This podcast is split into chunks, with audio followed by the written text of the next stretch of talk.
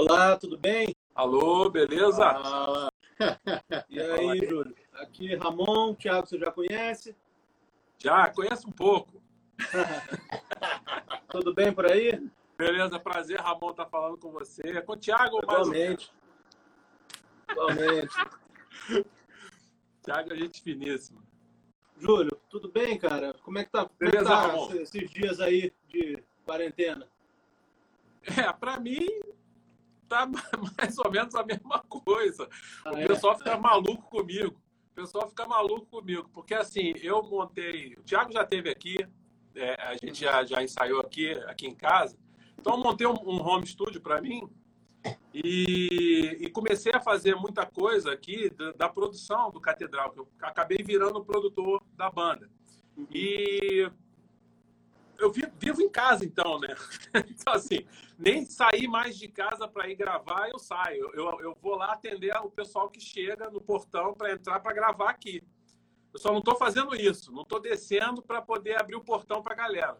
Mas, na verdade, não mudou muita coisa, porque eu acordo, subo pro, pro estúdio, aí começo, faço meu treino de manhã, que é tocar mesmo, porque não tem jeito, a gente é meio que escravo disso. Se você quer tocar bem, não tem jeito, tu tem que, tem que ter um- uma disciplina. Aí eu estudo de manhã, na, de- desço praticamente na hora do almoço. Eu já fiz até um dia meu no, no YouTube. O pessoal vê que não tem Sim, grande coisa, sim. não. Meu, meu dia não tem grandes coisas. Faço isso, desço, almoço e tal. Aí vejo algum, algum programa e de repente já volto para cá se tiver trabalho. Aí começo a fazer alguma coisa aqui da, da produção das músicas e tal. É, é o, meu, é o meu, meu trabalho.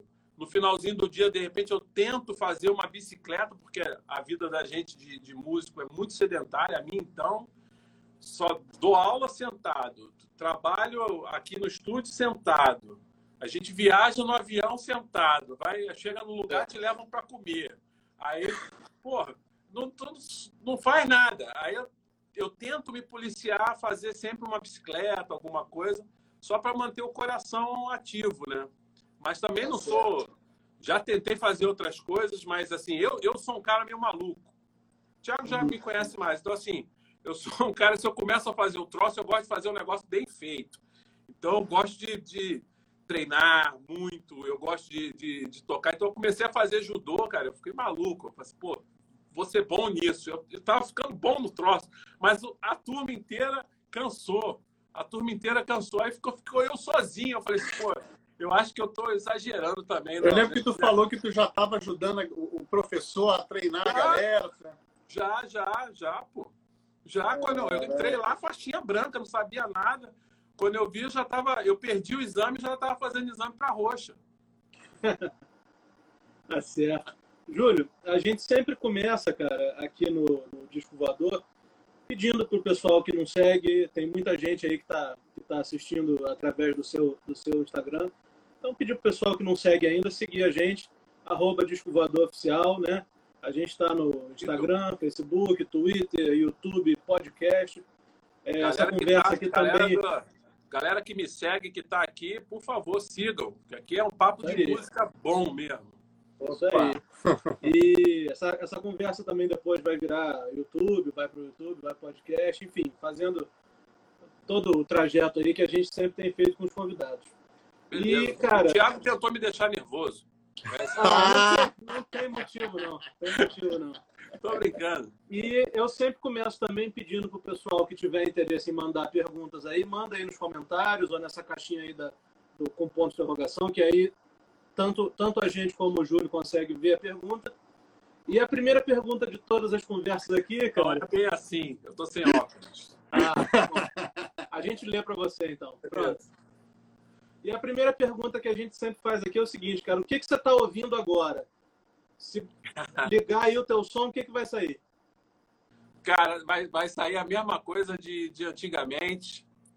Se eu, se eu paro para ouvir música, eu vou ouvir os, os mesmos gigantes de sempre. Por eu vou exemplo. ouvir Pat, Pat Metheny. É, vou ouvir o, o, o cara que mais me influenciou no contrabaixo, que é Stanley Clark. É, vou ouvir Marcos Miller. Vou ouvir Ticoria. A, a minha, a minha, se eu for ouvir rock, eu vou ouvir Rush, que já acabou, mas eu continuo ouvindo. vou ouvir Yes, vou ouvir Marillion. Eu vou continuar ouvindo a mesma coisa, porque quando eu paro para ouvir música nova, às vezes eu, me dá uma tristeza muito grande. Então, é, é, eu, eu continuo ouvindo os, os nossos é, é, ídolos do, do passado, que alguns ainda continuam, graças a Deus, né? outros já, já pararam e tal, já até morreram e tal. Mas, assim, eu continuo ouvindo a galera da antiga. É, ouço, claro, coisa nova também, muito mais para essa visão minha de, de produtor, para ver o que está rolando de novo e tal. Então, ouço, às vezes, é, o lance mais pop lá, lá de fora, Bruno Mars, Justin Timberlake, essas coisas que são muito bem produzidas, mas muito bem produzidas. Os caras são fera demais. É, mas eu gosto muito do, eu gosto muito de, de música. Gosto muito de música. Não é só. Porque a, a produção ela mascara muito o lance da música. Então eu gosto de uhum. música. Uma música, se você uma música boa, o cara pegar um violão e cantar, meu amigo, vai, vai parar todo mundo. Você vai ouvir Rei hey Jude, você não precisa de, de nada. Você não, não, não, precisa de instrumental, não precisa de nada. Quando a música é boa, a melodia é boa, já foi. O arranjo vem só para complementar. Mas se também não tiver arranjo, ela vai fazer sucesso, ela vai ser boa de qualquer jeito. Nessa, nessa tua resposta, então, fatalmente, tuas influências já estão apresentadas com relação ao instrumento. Sim. Não é isso? Então, por exemplo, é bem por aí. Falou, você é, falou que houve... Jazz, é, é, é Story Clark. O Marcos Miller é mais funk, né? Mais sou, mas é, tocou muito tempo com Miles Davis e tal. Então, é um, é um baixista de jazz, mas é um cara que é um, é um fusion. É, mas o, o, Stanley Clark no acústico, ele, pô, a, a Acoustic Band lá da, da, do Chicory antiga, era só Lenny White na batera, o, o Stanley Clark no, no, baixo, Joey Henderson no sax e, pô, e Chicory no piano. Então, é brincadeira, né? É. É, complicado. é complicado. Então, Peso assim, é, pesado. É, é, isso que eu, é isso que eu, que eu cresci ouvindo, porque como, como o meu, meu instrumento é contrabaixo, quando eu ouvia rock, eu não ouvia o, o rock esse, esse pop rock, que até eu toco, eu gosto, eu acho legal. O feedback do público é, o que mais é, é o mais legal. Mas em termos de dificuldade para o instrumento, é nenhuma. Vamos, vamos ser sinceros, é praticamente nenhuma. Então, sempre quando eu curtia, vou, vou ouvir rock, eu botava Rush, eu vou ouvir um, um Marillion, eu vou ouvir grandes músicos com grandes composições, o Gênesis que você curte tanto, oh. né? Então, é, é, era, é mais essa visão, porque você ouve uma música boa, com músicos bons tocando. Então, sempre, sempre gostei disso. Se as pessoas é, ouvissem música com essa preocupação, talvez de, pô, vou ouvir um, um bom compositor, um bom músico, um bom instrumento. Se, se escolhessem música como escolhem médico, imagina se o cara fosse escolher um cirurgião para operar, mas ah, vou, vou, vou operar com esse aqui, que eu não sei nem quem é e tal. Pô, mas para escolher umas coisas, a pessoa faz um critério. Para ouvir música, às vezes não fazem. Então, Júlia, é, pensa o seguinte. A gente, Ramon te perguntou a respeito das tua, do que, que você está ouvindo e fatalmente você já respondeu uma outra pergunta, porque no que você ouve, as tuas influências estão aí. Muita gente que está assistindo a gente agora é, são pessoas que já conhecem o teu trabalho, mas também uma parte da galera que de repente cresceu depois da década de 90, depois dos anos 2000. E, de repente, tá é, pois é. é o, o, Júlio não está velho, não, mas eu e o Ramon, a gente está. Pô, eu estou velho, eu disfarço bem. e então, assim, muitas pessoas, de repente, não têm a noção do tipo de batalha que vocês lutaram e do tipo de impacto que você, o Kim, o César e o Guilherme tiveram no cenário de música cristã nível nacional. Então, assim, a, a, próxima pergunta que a gente vai te fazer é a seguinte: até para essas pessoas que não, que de repente não viveram essa época e não, e não sabem o tipo de inquisição que vocês passaram. É, na época, a palavra certa é essa. Pois é. Na época que vocês tocavam, na época que vocês estavam começando a banda, e quando você começou a perceber que vocês eram muito contra o sistema, mas ao mesmo tempo usando ferramentas que eram ferramentas legítimas do sistema, assim, em que isso, de repente, pode ter afetado você? No momento que você percebeu que, assim, cara, o que a gente está fazendo é algo muito sério, é uma parada que pode abalar certas estruturas, a gente pode sofrer retaliação. Como é que vocês equilibraram essa dinâmica na cabeça de vocês e na, e na rotina de vocês? Assim? Beleza, vamos lá. Primeiro, primeiro, a gente começou assim, um bando de, de jovens, né, na época, né? Jovens que queriam tocar. Ninguém queria. Estamos falando pensando... do final dos anos 80, né, Júlio? Estou falando de 88. 88. 88. Então, assim, o, meu irmão, o, Quinho César, já tinha umas bandinhas de festival, já faziam. tocava aqui no, no colégio e tal. Ganharam muita coisa de festivais, festivais populares no colégio, no Abel, festivais de, de religiosos também, como a gente tinha essa questão que a gente foi criado na igreja, mas a gente tinha uma, uma mãe muito bacana e um pai muito bacana, esclarecido, graças a Deus. Então a gente sempre ouviu. Vai ver que as minhas influências que eu falei não tem. É, é de música popular e é, é de música. É de música. Música, para mim, se define música boa e música ruim. Não tem esse negócio de música religiosa ou música é, mundana, como né, gospel e secular, como o pessoal uhum. apelidou.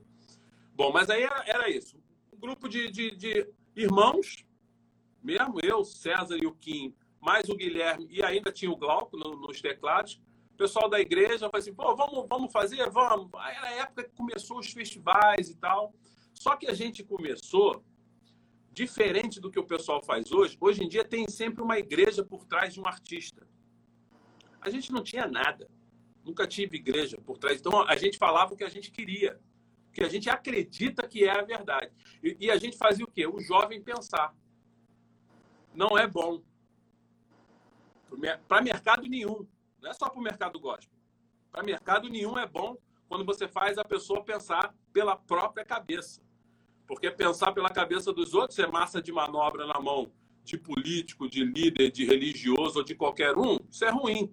Então a gente, como não tinha nada preso, a gente não tinha uma igreja por trás dando apoio, a gente não tinha nada. A gente era um bando de garoto que resolveu fazer música, tinha umas ideias na época revolucionárias, é, pode-se dizer, a gente começou a tocar, o negócio começou a, a, a crescer, a gente, ué, o negócio está tomando uma proporção é, é, é, de verdade, né? Está virando um, um, trabalho sério, sendo convidado para entrar em gravadora, selo mesmo importante na época e tal. E a gente viu que as coisas estavam acontecendo, mas nunca mudamos a nossa forma de, de linguagem nossa então, assim, porque o pessoal muito, pergunta muito pra gente, pô, gravador interferia? Na, queria ver letra, queria. Nunca. Catedral nunca. A gente não deixava. Não, é, é, é isso aqui, pronto, não tinha nada a, dando suporte, igual tem um monte de gente, que a pessoa fala o que o pessoal quer. E a gente fazia realmente, a gente era, era passamos uma Santa Inquisição depois quando a gente foi para o mercado popular, foi para um selo popular. Mas no mercado gospel, a gente, pelos líderes, líderes, né? Galera que gosta de ter todo mundo no cabresto, ah, eles não, não curtiam a gente, porque era é, é exatamente o contrário do que eles queriam. Eles queriam todo mundo ali, a, a, o rebanho todo presinho ali. A gente fazia a galera pensar e sair disso. Não tem essa não, vamos começar a questionar. Ah, não posso questionar porque é o pastor. E daí, pô, todo mundo erra. Por que, que o pastor não vai errar o que, que ele está falando? Então a gente botava para quebrar. Né? Acho, acho que até hoje, né? O, o, último trabalho nosso, não sei se você chegou a, a, o que você rendeu, Guilherme, em alguns shows, a gente chegou a tocar ladrão? Não, não, não. mas não. é em homenagem a muitos pastores. Né? Então, assim, a gente não tem medo. Porque, exatamente porque o catedral é uma coisa muito cult. É, é um lance que as pessoas que, que cresceram junto com a gente, vamos botar assim, já são 32 anos de, de banda, elas já têm esse pensamento que nós somos uma voz mesmo para levantar e para falar contra até esses caras. Porque pastor vendendo semente para cura do, do, do, do, coronavírus. Isso é um absurdo. Eu não sei nem se isso é verdade, mas quando eu leio eu fico enojado. Entendeu? Então, assim, certas coisas precisa ter uma voz para falar. E as pessoas ficam com muito medo de falar quando estão no meio e quando tem uma igreja por trás ou alguma algum líder por trás, e a gente nunca teve. Então, quando a gente via alguma coisa errada, a gente ia lá e falava. Por isso que a gente sofreu tanto. Então, para os líderes, nós éramos persona não grata. Não, esses caras não são nem crentes, esses caras não são cristãos, esses aí não. É, aí e para o mercado popular, assim, esses caras são crentes demais. A gente ficou meio que num, num limbo. Num limbo. Num né? limbo, né? É, é, muito doido. Mas aconteceu assim, aconteceu assim. Passamos por isso tudo, realmente somos uma voz, talvez, talvez a única do mercado evangélico que levanta para bater contra realmente esses caras. Eu não vejo ninguém levantar para bater, é, debater e, e, criticar e ir contra aos líderes. O pessoal tem muito medo, fica todo muito, muito presinho ali no, no cabresto, porque precisa, às vezes, tocar numa igreja tal, não sei o quê. O catedral não toca igreja. O catedral não toca nada disso, eu não preciso de nada disso. A gente faz o nosso show. Você, você acompanhou a gente um tempo, você viu. A gente faz o nosso esquema e a gente tem o nosso público, graças a Deus, é um público que já entende exatamente isso, mas demorou e eles sofreram junto com a gente. Sofreram junto com a gente, porque era gente massacrando a gente e eles, muitos dos, dos que estão até hoje, apoiando e, e bate, levando pancada e estando lá. Ó. Não, eu acredito no que os caras estão falando e tal. E a, hoje eles estão vendo que é a mesma coisa que a gente falou lá no início, a gente continua falando. E infelizmente vendo um monte de gente safada aí é, é, dentro ainda do, do, do, mercado gospel se aproveitando. É triste. Então, assim, e assim, eu ia te perguntar o seguinte, você, baseado também em tudo isso que você disse, e levando em consideração das suas influências, é, a gente vê que a banda tem uma característica de virtuosismo, né? Um aspecto mais, mais técnico. E o, o, o, a gente viu também que você, vocês sempre dizem que uma banda uma banda precisa ter boas músicas, né? Sim, principal. E aí eu queria, eu queria saber o seguinte, como é que vocês pensam isso a esse respeito? Como que dá para juntar essas duas coisas num, num, num mercado onde nem sempre o cara mais virtuoso é o mais reconhecido e vice-versa, né? E como é que faz para juntar essas duas coisas no, no, nesse ambiente? Então, eu até fiz um vídeo agora pro meu canal lá falando de um, eu tô fazendo, eu tô fazendo a minha biografia, né? Então, Aí eu passo pelo Catedral, vou passar pelos discos do Kim, coisas que eu gravei fora, meus instrumentais e tal, com meu irmão também. E, assim, eu, eu falei até no último vídeo, eu falei isso. Música, composição é o fundamental. Composição é o fundamental.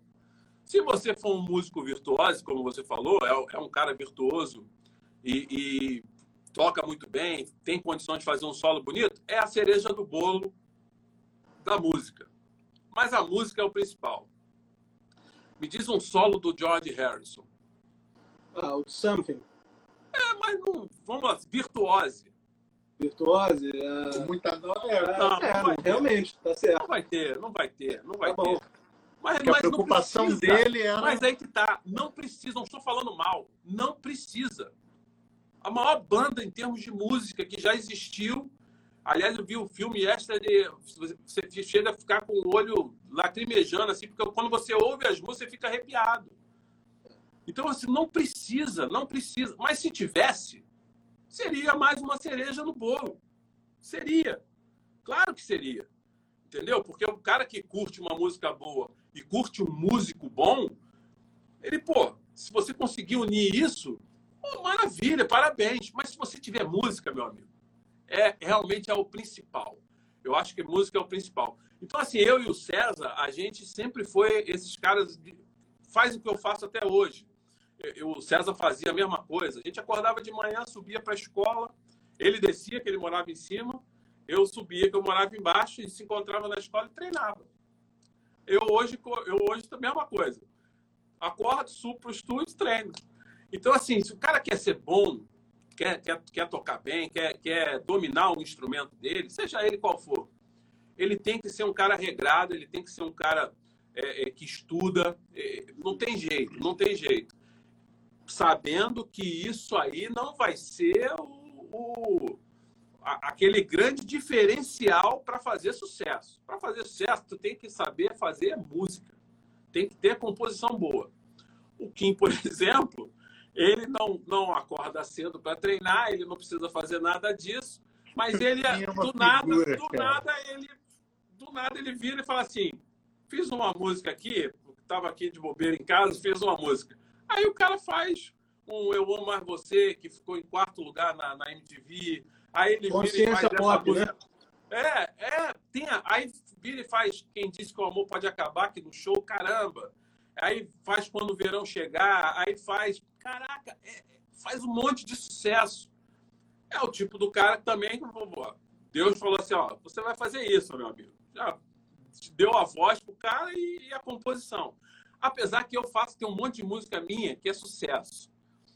Mas, é, mas fica lá Kim, César e Júlio, todo mundo acha às vezes que é o, o Kim, porque é o maior compositor da banda mesmo, é mesmo, né? Aí, e, e como tem um monte de riff, às vezes, de guitarra, que as pessoas acham que é o César, mas a música é minha, ele tá fazendo o que eu passei para ele. Cara, é- esse é o ponto. A, a gente está com a pauta aqui. Olha como é que as coisas estão indo. O pró- a próxima pergunta que a gente ia fazer era justamente o ponto que você tocou. Como é que funcionava essa dinâmica entre a composição que vocês recebiam, seja, por exemplo, uma letra do Kim, ou de repente uma letra sua? Como é que vocês organizavam essa dinâmica da composição com o arranjo? Como é que era esse processo? Vocês recebiam isso em fita? O Kim mostrava para quem não quem não conhece, lembra? O Kim é o vocalista, Júlio era o Isso, baixista. a galera tem gente que não conhece mesmo. Pois é, o César é o guitarrista. Eu Isso. sei que o, o Guilherme, o, o Guilherme e o Glauco de repente não participavam dessa dinâmica. Não, Mas, o Guilherme exemplo- nunca compôs. O Glauco, o Glauco, no primeiro disco, chegou a trazer uma música do primo dele, mas não, nunca foi compositor.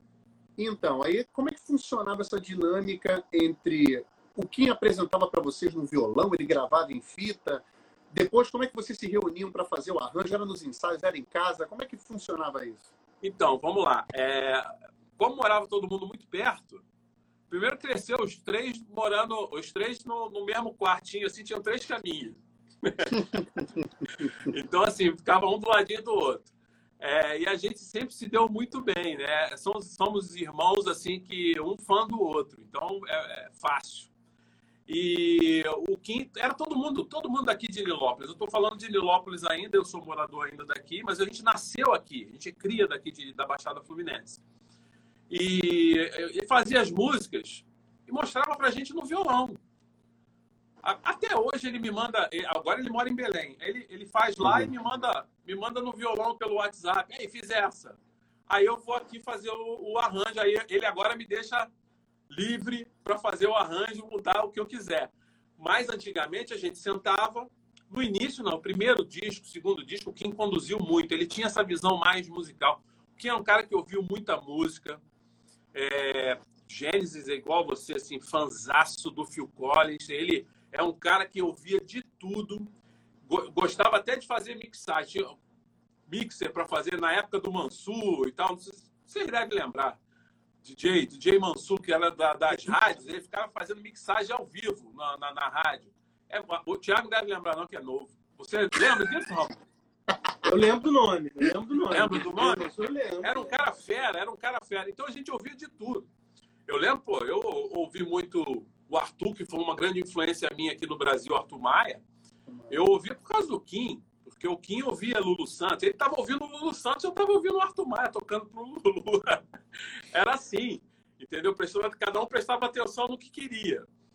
Mas era, era nessa praia. Ele, ele chegava com as músicas, mostrava pra gente, e a gente sentava para como eu e o César, a gente ficava treinando todo dia, praticamente a gente treinava junto, ali mesmo a gente já começava a conceber alguma coisa de arranjo, quando o Kim não falava, ó, a música é assim, bateria é assim e tal, ele, ele não se metia nas linhas, linha de baixo, a guitarra do César, o que ele ia fazer de solo, claro que não, isso aí a gente ficava, ficava solto, ficava livre para poder acrescentar também a, o, o que cada um tem né, na música. Como eu deixo até hoje, pô. Você grava comigo até pelo celular, eu não fico enchendo o saco. Deixa você gravar solto, pô. Eu vi um comentário sobre É. isso. Você fala. eu vi. Ah, o Thiago tá variando muito. Pô, bicho, é uma gravação de celular na quarentena. Eu vou ficar falando pro cara assim, pô, Thiago, menos aí que é, é um disco mesmo que vai ficar pro resto da vida. Caraca, Caraca, bicho, nego é maluco. é maluco. Aí, aí assim, é, o, o, voltando, voltando, voltando, era, era assim, era, era no violão que ele mostrava, eu também fazia, ou no baixo, ou no violão, né? Mostrava para eles, o César, o César, que a galera. Cara, eu fico muito feliz com, com, com o pessoal botou meu irmão, mas eles botaram num lugar também que às vezes é difícil de alcançar, né? Porque faleceu, infelizmente. O César é um excepcional guitarrista, mas o Kim mesmo fala isso, ele não fala é, é, é, querendo menosprezar ou nada disso, né? Diminuir, não é isso. É que o César não era o compositor da banda. O César às vezes fazia um riff, como guitarrista, né? O cara fã do Van Halen e tal, aí fazia um riff, blá, blá. aí o Kim pegava aquele riff e desenvolvia uma música em cima do riff dele. O César, era, o lance dele era tocar guitarra e rock and roll, meu amigo. O lance dele era esse. E, e era muito bom nisso. Então, assim, não é. A gente está falando, estou falando bem. É, só que não era a praia do cara. A praia de composição sempre foi do Kim. E eu, eu, eu comecei a ver as formas do que está se fazendo. E aí comecei a compor. E aí eu começava a falar para o Kim: você quer que tipo de música? Ah, eu quero música no estilo. Ah, tal, mais pop, mais rock, faz uma bem esquisita, faz não sei o quê. E eu comecei a compor assim, por encomenda. Pode falar o que que quer. Ah, ah pô, a gente falou assim, vamos fazer uma música para para Ana Carolina. Aí, pô, vamos fazer, mas e para entregar? Aí eu falei assim, pô, deixa comigo. Fiz Joga Fora, chegou a tocar Joga Fora com a sim, gente? Sim, sim, sim. Aquela música, é só você imaginar a Ana Carolina cantando é, é a praia da, da Ana Carolina. Eu fiz assim, sim, sim. eu fiz pensando para aquilo. Só que assim, eu faço a música, faço a melodia e mando para ele. Ele é o letrista. Todas as letras são do Kim, cara. É um escritor. Quando ele faz a música, já vem meio que tudo junto. Você perguntou, faz a letra e, vai musicar depois? Não. Eu faço a, a, música com a melodia e ele ouve a melodia. É, é, é, sabe Elton John? O Elton John mas o cara parece que ele vai. A melodia é ao contrário, né?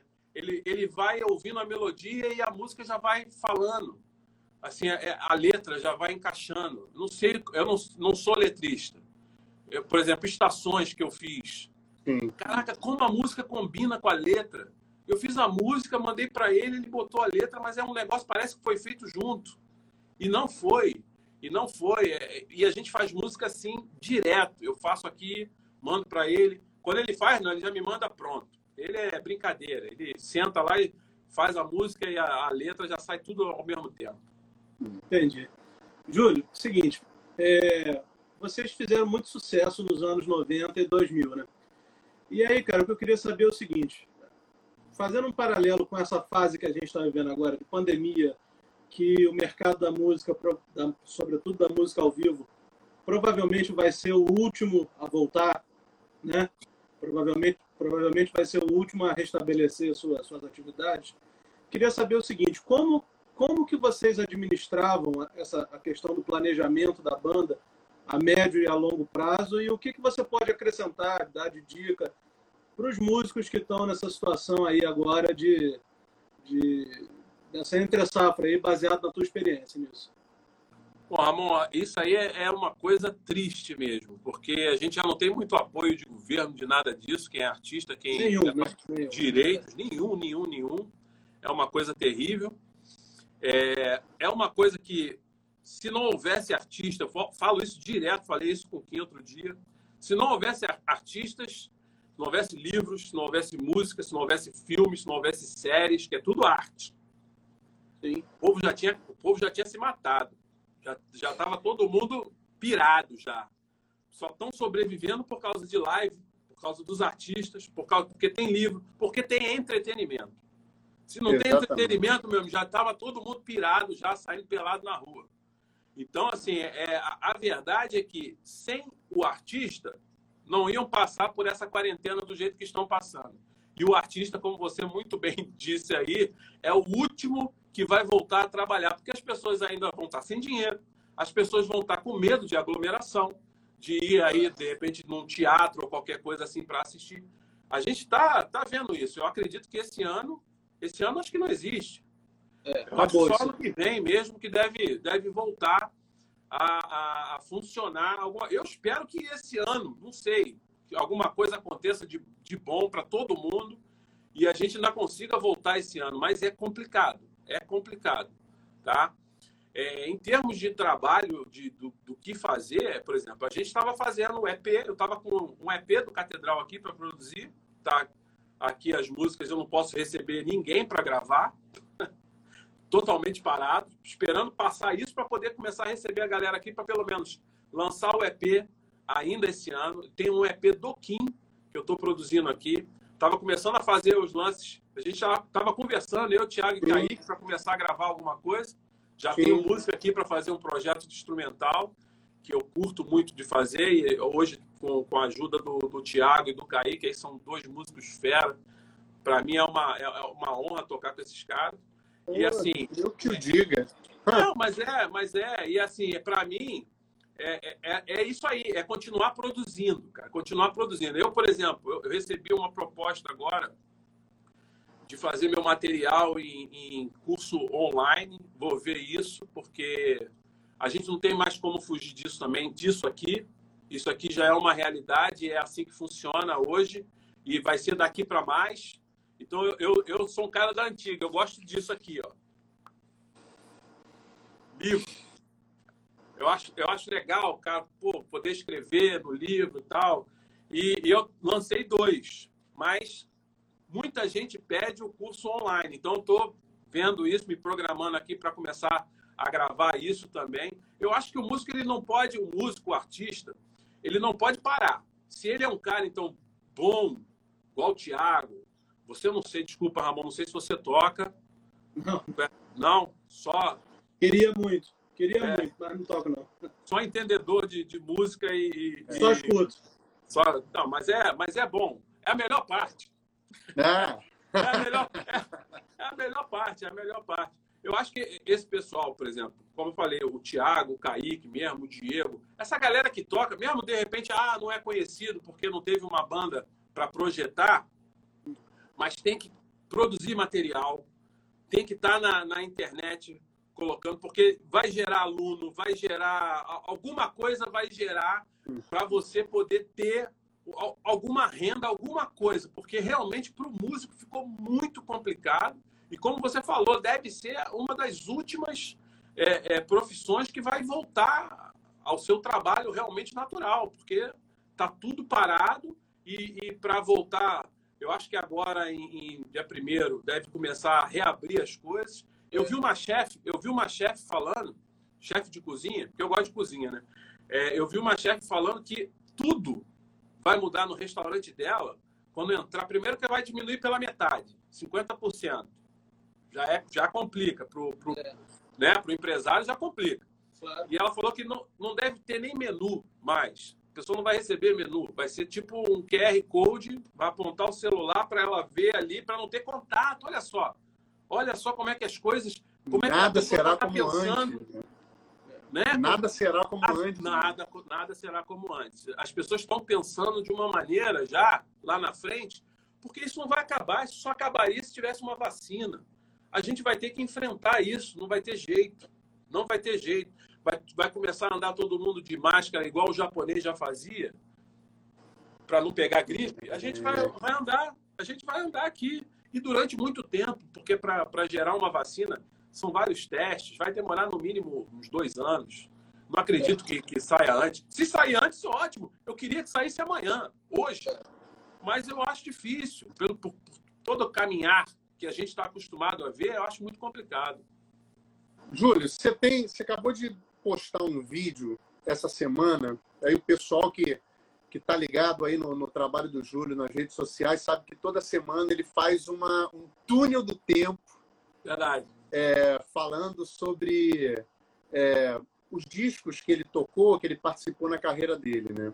É, e aí, o disco dessa semana foi o Sentido, que tem, cara, um dos maiores hits de música instrumental feita no Brasil, que é Playland, que é uma Playland música é, Playland é um sol de é baixo. É, cara, é uma parada que assim é, é impressionante. E, novamente, para quem viveu aquela época, receber um disco de rock and roll, gospel, com duas músicas instrumentais, sabe? Foi uma coisa assim, caraca, porque isso não acontecia. Não. E aí, assim, aproveitando que você essa semana lançou esse vídeo, a pergunta é a seguinte: essa, você falou de composição, falou do Kim, como é que organizava a dinâmica. Agora, com relação à música instrumental que você fez naquela época e o que você produz hoje, o que, que direciona o teu senso de composição? Já que o, o, Ramon falou que o Kim tem uma consciência pop, como é, que é funciona? É, é, como é que funciona a tua consciência com relação à música instrumental? Você faz algum tipo de concessão? Você tem algum público em mente? Você simplesmente responde ao que vem na tua cabeça você faz? Como é que funciona isso? É isso aí, a última, a última sentença. Eu não penso, rapaz, eu não penso em, em nada do que eu estudo. Eu estudo pra caramba, mas eu não penso em, em, em composição assim. Vou pensar na, em menor, menor melódica, menor harmônica, hexafônica, diminuta e tal. Não estou pensando em nada disso, nem para fazer tema, nem para fazer nada.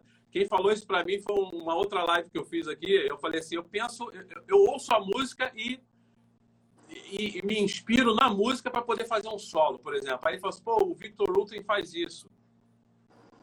Com certeza o cara sabe, mas ele, ele, ele simplesmente ouve e dá o feedback dele, do que a música está dando para ele, ele retribui. Eu acho sempre assim, eu sempre falo isso, já falei isso também com o Kim, eu acho que o, o compositor é um cara que consegue, é um canal. É o cara que ouve as melodias que estão passando aqui em cima, diferente do, do ser humano normal que não ouve. Ele está ouvindo aqui as melodias, como eu já acordei com música, cara. Eu, eu dormi, sonhei com a melodia e acordei com a música. Pô. Como é que pode? Vai, já, já acorda com aquela melodia, sai correndo para pegar um violão para ver se realmente é. é verdade. Eu lembro que eu tinha te perguntado isso no aeroporto. Você falou dessa música, cara, que tem num dos DVDs que vocês gravaram que você. Cara, como é que é? amanhã. Exatamente, exatamente. Sucesso. Sucessaço. Exatamente. a música dormindo, pô. Como é que pode? É, é o lance de você ouvir algumas coisas, melodias, que as pessoas não estão ouvindo. E você consegue pegar aquilo e externar isso no teu instrumento. Você consegue transformar aquilo em som. Eu, eu, eu vou muito por aí. Então, assim, eu não me preocupo em fazer aquela música, não, vou fazer uma música aqui trabalhada, muito difícil para o cara ver que é o meu conhecimento. Não. Eu pego o violão, pego o baixo e sai tocando. Aí começa, daqui a pouco a música está pronta. Como eu fiz, por exemplo, eu até falei brincando, que eu fiz lá nos Estados Unidos, uma, eu peguei o violão, fui pro banheiro, aí fiz tempo. A música fica 7, 8, 7, 8, 7, 8 o, o, o coro em seis. Eu não pensei em nada disso, eu saí tocando a música. saí tocando, eu não pensei, ah, pô, vou fazer essa aqui mudando de compasso. Não pensei nisso. Eu pensei na melodia, a melodia já veio assim.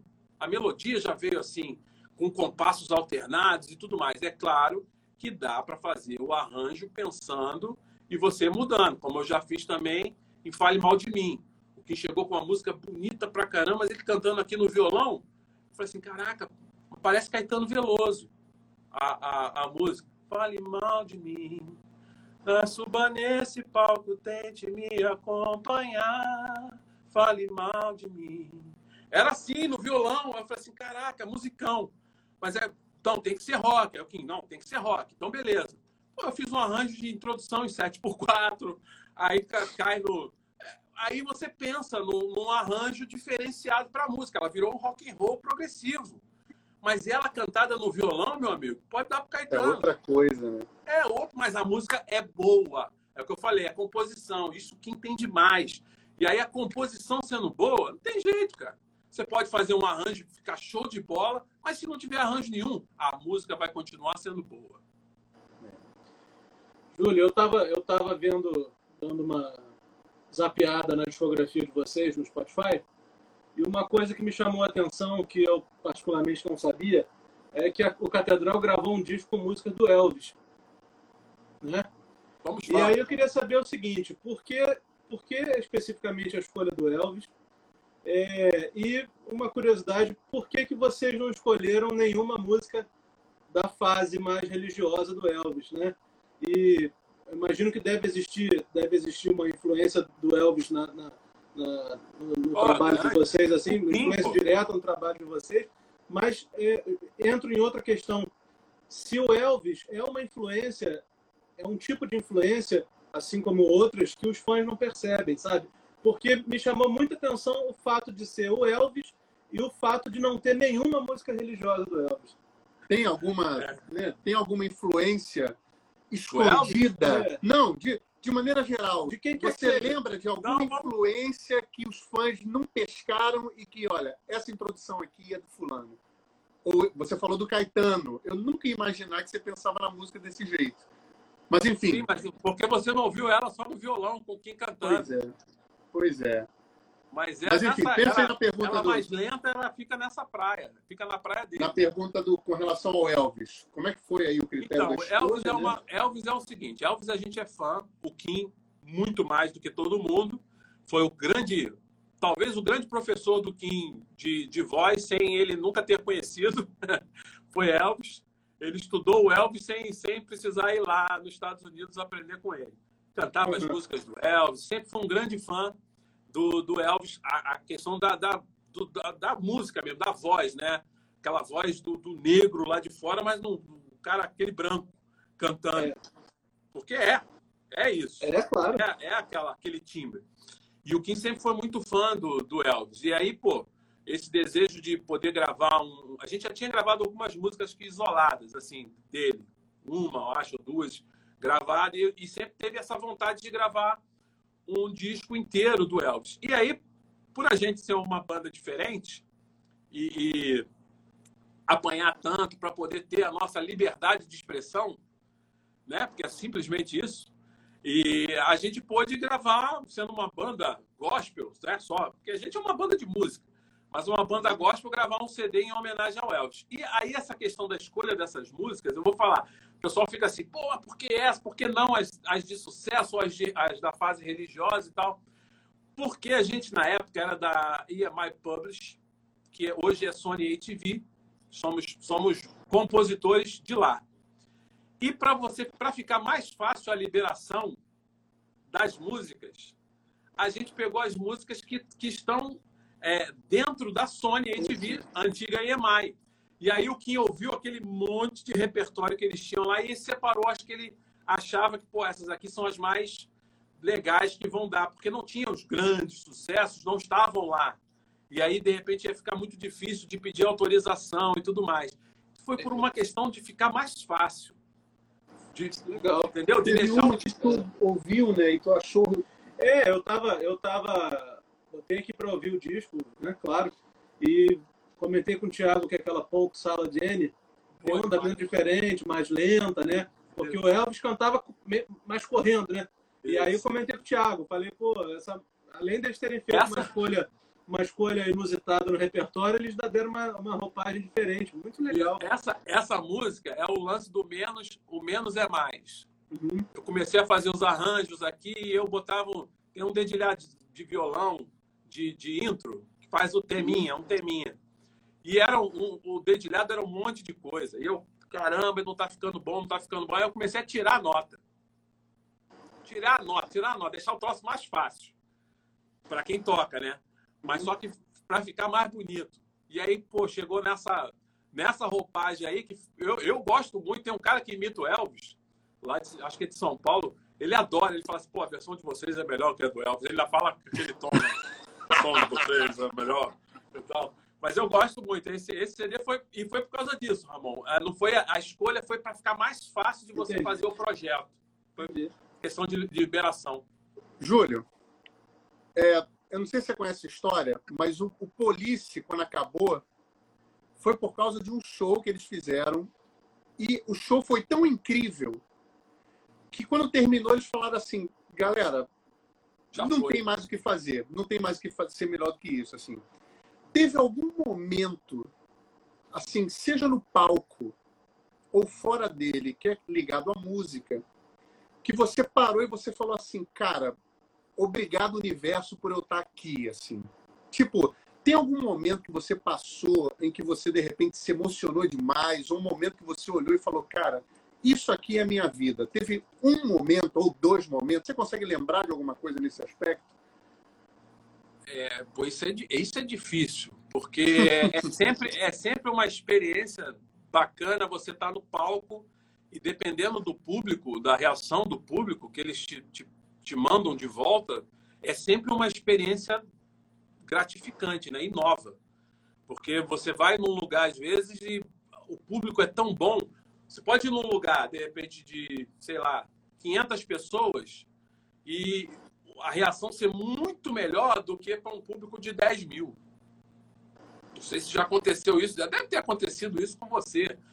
A reação do público ali é, é, é uma coisa fantástica. E a gente tem alguns shows assim que eu acho que, que já demos graças a Deus. Eu acho que as gravações mesmo, por exemplo, a gravação do 10 anos é um, um marco. Que. O Imperator lotado e um outro Imperator esperando para entrar do lado de fora. E coisas assim que você ia até tipo uma hora antes, meia hora antes, você não sabia se ia ter gente. Isso.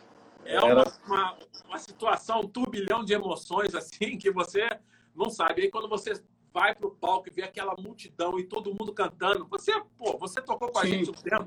Sim. As pessoas cantam do início ao fim. Então, Sim. assim, o show é muito emocionante. O show com da banda Catedral, com o fã da banda Catedral, é muito emocionante, é muito bacana.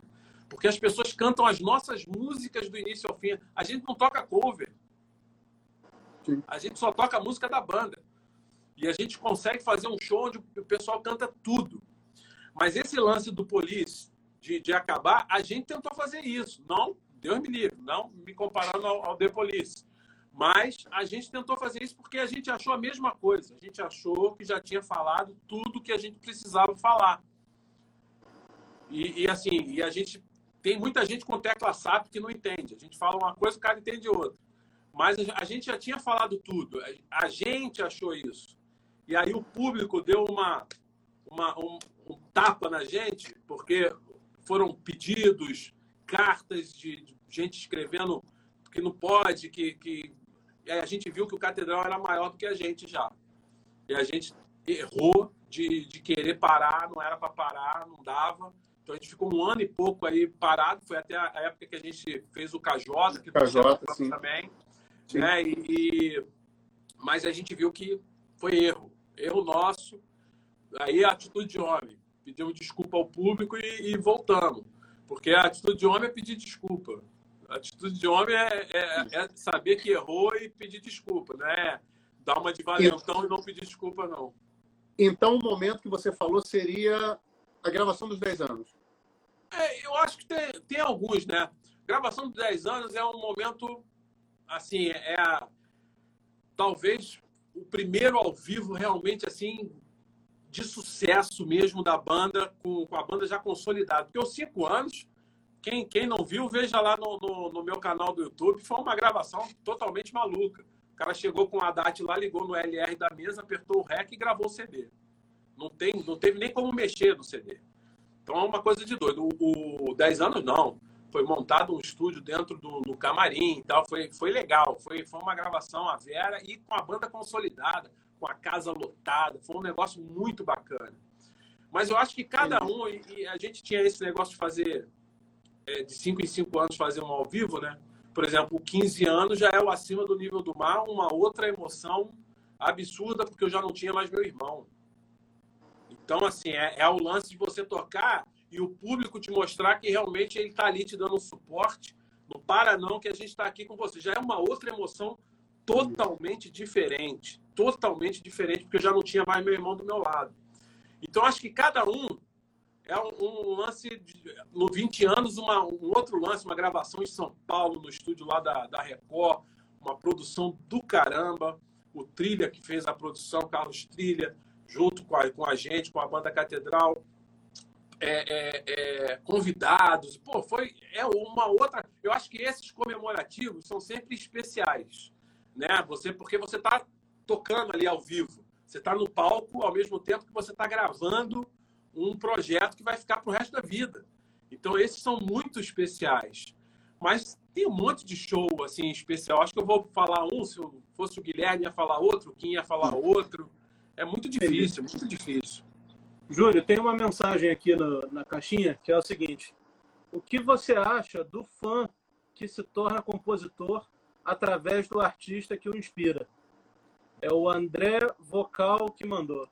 Poxa, é, é mais uma, uma forma até de homenagem, né? Mas o cara tá falando que começou a compor por causa da gente. Eu acho que ele, ele começou a compor de repente porque ele tem esse, esse dom. Se a gente serviu de inspiração, só me deixa feliz e lisonjeado. Pô. Entendi.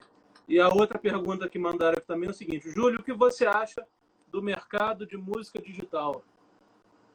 Deve ser o que você acha dessa fase né, do mercado voltado para o digital, né? Eu acredito que ele quer dizer isso. É, é, uma, é uma fase nova para a gente. Somos, somos da época do LP, somos da época do, do onde o pirata era fita cassete. Né? Sou dessa época. Então, assim, é, é, um lance ainda, ainda novo, mas eu acho que a gente está se adaptando. É, o, o, Brasil demorou um pouco a se adaptar porque vi, tinha muito aqueles emuladores de, de baixar música de graça e a sim, pessoa sim. começou a achar, ela fazia tanto aquilo que ela começou a achar que aquilo era o direito dela. Né? Eu tenho direito de baixar a sua música de graça. Não importa se você é compositor e vive disso, se você é artista e vive da sua música. Eu tenho o direito de baixar a sua arte de graça. É tão maluco que só, só você falando de, de um tom de brincadeira para uma é frase dessa, né? É, é, porque é muito louco. Mas o Brasil se Você gasta para produzir e o cara consome sem pagar, né? Primeiro que você, para você produzir, tem que ter um compositor que ouve essas melodias que ninguém ouve. Então você já tem que ter um, um cara que compõe, tem que ter outro que arranja, tem que ter quem toque. É tanta coisa para você gerar uma, uma música e o pessoal vê que às vezes eu gravo as gravações aqui, aí tem gente que fala assim, pô, nem imaginava que dava tanto trabalho. É. Dá muito aí trabalho. dá valor, né? Não, é, de, depois que todo mundo grava e vai embora, eu ainda fico aqui mixando. Eu canso de ouvir a música. Eu ouço a música só com bumbo, eu ouço a música só com a caixa, eu ouço a música só no contratempo. Então, assim, tu imagina, Aí o cara não estava não, não acostumado a ver esse processo, aí ele viu, caramba, dá muito trabalho para fazer uma música, imagina um disco inteiro. Aí o cara quer baixar de graça, porque é um direito dele. Baixar a sua é. arte de graça. Mas eu acho que Olha o povo só. foi acostumando, o povo foi acostumando. A gente já está na reta final. É, temos, infelizmente, só mais cinco minutos. É, então, a gente vai finalizar com duas perguntas, já agradecendo assim, a participação do Júlio. Sei que a gente também aquilo, né? Uma hora, é muita coisa para conversar. A gente tentou selecionar o máximo aqui, mas assim, é, a pergunta que eu faço é a seguinte: na pergunta, na pergunta anterior, você falou a respeito, quando, quando eu te perguntei a respeito do melhor momento e tal. É, é engraçado como as coisas se fecham, porque lembra que eu já falei isso com você? O primeiro show que eu fui na vida foi do Catedral. Sim. E, cara, não me pergunte o, o que passou na minha cabeça quando aquela cortina abriu e eu tava tocando com vocês, assim. Cara, é. não, a virada de amor verdadeiro, o, o solo, os solos que, tipo, não, não tem sim. o que dizer. Em vista disso, a pergunta que eu te faço é a seguinte: se todos os discos do Catedral sumissem e você pudesse escolher um para sintetizar... Yesterday, yesterday. É, não, é se você pudesse sintetizar a tua carreira, se você pudesse pegar um disco e falar, esse disco aqui, você vai me conhecer. Você só pode escolher um. A gente aqui é malvado. Um disco só. Que disco seria esse? Para você entregar para o Tiago que fosse tocar pra com você no universo paralelo. É, para mim conhecer? O disco que é o Júlio.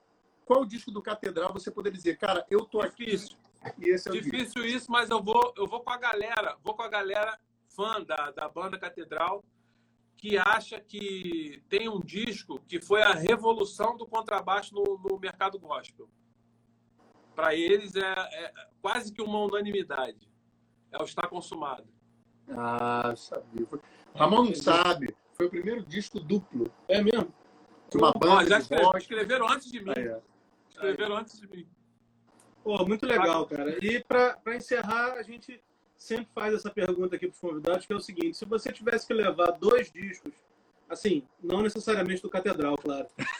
Se você tivesse que levar dois discos do seu, do seu coração, que você tem alguma relação afetiva, para um disco voador, quais seriam esses discos? Dois discos? É. De qualquer artista, de qualquer estilo. Os discos da sua vida aí. Caramba, difícil também. Mas eu não vou lembrar, vou lembrar o nome, não vou lembrar o nome do, do, do disco. Tu bota aí, sei lá, vou, vou, vou pegar das minhas Olha só, pensa que você vai, só vai ouvir esses dois discos. É. Você está num disco voador. Sim, você sim, só sim. vai poder ouvir esses dois discos. Você tem vou... 20 segundos, porque o tempo está acabando. É. Tá, vou, vou pegar If, If This Bass, If This Bass Only Talk do, do Stanley Clark, que foi um, um, um disco que marcou para mim. E eu não lembro o disco do, do Pet, que tem James, que tem várias músicas que são assim, temas que não é aquele lance do. Tem até solo, mas os temas são uma coisa de, de doido, assim. É, eu acho que, não sei, mas eu, do Pet tem uma pancada que eu levaria. Pô, só posso levar um? Tá certo. Então, o Stanley, Stanley Clark e o Pet Metheny já tá maravilhoso, cara. Já vai ser uma ótima trilha sonora. Vai, Júlio, vai ser.